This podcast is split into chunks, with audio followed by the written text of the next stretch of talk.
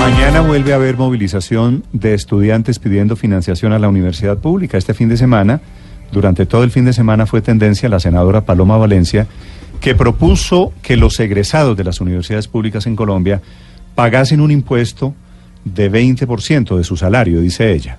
Senadora Valencia, buenos días. Buenos días, Néstor. Un cordial saludo para ti, para todo el equipo de Blue Radio y, por supuesto, para todos sus oyentes. Senadora Paloma Valencia, ¿cómo es su idea para financiar la universidad pública, la educación pública en Colombia? Hombre, Néstor, yo lo que quiero es eh, abrir el debate sobre la necesidad que tiene Colombia de una gran revolución educativa. Nosotros necesitamos abrir más cupos, mejorar la calidad, poderle dar más plata a la universidad pública. Pero entonces viene el tema de dónde vamos a sacar los recursos. Por supuesto que hay que luchar contra la corrupción y que hay que corregir todas las ineficiencias y la burocratización del Estado. Pero esas son medidas, eh, digamos, de largo plazo, no se van a producir de un día para otro. Y yo creo que Colombia necesita esa revolución ahora mismo. Entonces, un poco pensando en eh, el funcionamiento de las universidades en los Estados Unidos, que la mayoría funcionan por las donaciones de sus egresados, y mirando el ejemplo eh, que tiene un programa de la Universidad de los Andes que se llama Quiero estudiar a escala, que es una beca que se le daba a estudiantes de escasos recursos para estudiar en los Andes y que después buscando que tuviera mejor sostenibilidad, se le ha propuesto a esos estudiantes que firmen un compromiso de pagar el 20% de su salario. Si usted tiene un salario bajo, pues paga el 20% de ese salario bajo. Si tiene uno alto, paga el 20% de su salario alto. Si no tiene trabajo, no paga nada por el doble del tiempo que estuvieron estudiando y eso le ha permitido a la Universidad de los Andes darle continuidad a ese programa. Los cálculos de los Andes muestran, eh, Néstor, que nosotros vamos a ser capaces, o que va a ser la universidad capaz de recoger entre el 70 y el 60% del costo de la educación. Y, quiere decir que entonces queda un 30 o un 40% por cubrir. Lo que pensé es, eh, sería interesante pensar en un sistema similar eh, para la educación pública. Eh, estaba leyendo una columna de, Jorge Iván González eh, que recogía el tema y me pareció interesante eh, pensarlo para la educación pública, porque ¿sabe qué significaría eso, Néstor? Mm. Que en 10 años nosotros tendríamos doblado el presupuesto de educación pública y que vamos a construir tejido social, porque cada colombiano que estudia en la universidad pública se hace responsable de ayudar a la educación de otro colombiano. Pero senadora Valencia, ese programa que usted menciona en la Universidad de los Andes es un programa voluntario. Sí, claro, voluntario. Sí. La idea suya para financiar la universidad pública es un poquito diferente, 20% del salario de los egresados de universidades públicas. En, en la práctica sería crearle un impuesto castigando a los egresados de las universidades públicas. No, no, yo creo que usted lo puede dejar voluntario. Eh, no, no necesita volverlo obligatorio y yo creo que muchos colombianos estarían dispuestos a contribuir. Incluso creo que el porcentaje uno lo puede discutir. Por ejemplo, si el salario es bajo, poner un porcentaje más bajo. Si el salario es alto, poner el, eh, el 20 o un porcentaje similar. Lo que La idea es eh, que yo no creo que esté mal que la gente que recibe el beneficio de la educación pública, pues también colabore en que otros colombianos puedan tener ese mismo beneficio. Sí. Doctora, doctora Paloma, usted tiene un cálculo de cuánta plata se podría recoger a través... Usted lo que está proponiendo en últimas es una vaca, ¿no es verdad? Una especie de vaca eh, que puede ser voluntaria en yo no, no, no veo que no pueda ser voluntaria, pero que entre otras eh, lo que le permitiría a usted es tener eh, un stakeholder, una persona que estaría mirando para dónde se va esa plata, que estaría interesada en que la universidad pública salga adelante. E, esto nos permite crear unos vasos eh, de solidaridad muy interesantes y no desnaturaliza el servicio público, porque le pongo ejemplos. La salud es un servicio público y muchas veces usted tiene que hacer copagos. Eh, las carreteras son un servicio público y uno tiene que pagar los peajes. Entonces yo, yo lo que veo aquí es que con esto, eh, Néstor, usted podría en 10 años prácticamente duplicar los ingresos que tiene la, la educación pública. Eh, eh, si el presupuesto de educación que dio nuestro presidente Iván Duque es el más alto que ha tenido Colombia eh, en los años recientes, 8.1 billones de pesos, de los cuales además 500 mil millones están direccionados específicamente a la universidad pública, Yo creo que esto nos permitiría duplicar esos recursos y hacer esa revolución educativa que el país necesita.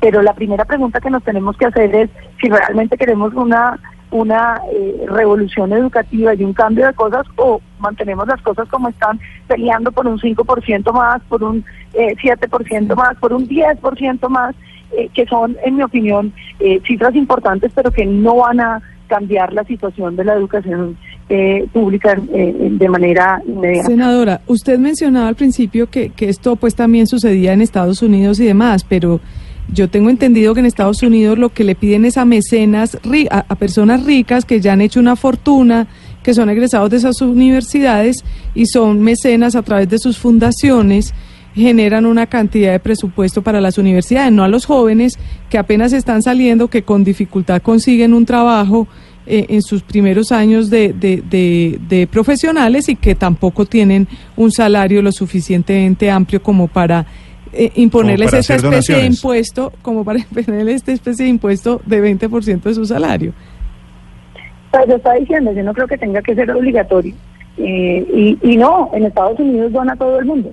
Donan los eh, alumnos muy ricos, pero también la gente dona 100 dólares al año, dona eh, lo que pueda donar. Porque lo que se trata es del sentido de que cuando uno ha recibido el beneficio de la educación, quiere comprometerse a ayudar a educar a otros eh, eh, con las mismas calidades y le guarda afecto a la universidad que lo educó y quiere contribuirle a esa, a esa universidad y quiere que muchos más puedan ir a esa universidad. Creo que ese es el sentido de lo que se hace en Estados Unidos, eh, donde evidentemente la mayoría de los recursos que tienen estas universidades provienen de donaciones. Sí, unas de grandes mecenas, pero muchísimas de, de 100 dólares, de 200 dólares, de 500 dólares que donan los exalumnos. Le hago, le hago una pregunta muy respetuosa. Cuando usted dice, después de toda la controversia de esta semana, dice, no, es que es voluntario, eso que sea voluntario, eso se llama en el mundo entero filantropía. La filantropía no tiene porcentaje, la filantropía son donaciones, yo doy lo que puedo, los que son ricos que son los filántropos que dan esas sumas exorbitantes en cientos o miles de millones de dólares, pues eso es ruidoso, pero eso es voluntario. Eh, es decir, ¿cómo, ¿cómo uno le propone a un país la filantropía? Cuando usted dice es voluntario, cambia totalmente la propuesta para que los egresados cofinancien la educación pública en Colombia. Néstor, esto es solo una idea. Como le digo, yo estaba leyendo la columna de Jorge Iván González eh, y, pensé, eh, interesante pensarlo en la universidad pública, eh, que, que, es un programa que, como le decía, lo había conocido yo en la Universidad de los Andes cuando hice, hice parte de su consejo directivo. Eh, y pensé, esto puede ser muy interesante. Yo no lo estoy proponiendo ni en un proyecto de ley ni en nada, es una idea que propongo para el debate que habría que articular. Usted podría decir si es pública, perdón, si es voluntaria la donación, o si es obligatoria y la baja, o si la gradúa de acuerdo al tipo de salario. ¿Qué es lo que es interesante? Primero, que es contingente al ingreso, es decir, que si usted no tiene trabajo, pues no va a aportar nada. Que si tiene un trabajo eh, que le paga muy mal, pues va a aportar un porcentaje de ese de ese salario. No, no, no es una suma fija eh, como sucede con los créditos. Usted lo podría volver eh, deducible de impuestos, es decir, que si las deducciones que usted le hicieron en su trabajo son mayores que eso, pues simplemente usted ya cumplió con la con la con la eh, donación que tenía que hacer o con la contribución que iba a hacer. Digamos, hay millones de cosas que uno puede eh, discutir. A mí lo que me parece es interesante pensar en la posibilidad de que Colombia en 10 años pudiera tener no 8, sino 16 billones de, pesos para la educación. Eso me hace soñar con una Colombia eh, mucho mejor. ¿Sabe por qué hay tantas donaciones? Usted que menciona el tema en Estados Unidos porque las, las donaciones las descuentan después de los impuestos en Estados. Unidos. Entonces termina siendo un beneficio tributario. ¿Por qué no propone eso? Eh, que las donaciones se descuenten de los impuestos en Colombia, aportas como estamos de una reforma tributaria. Eh, en Colombia se, se descuenta, como en Estados Unidos, un porcentaje.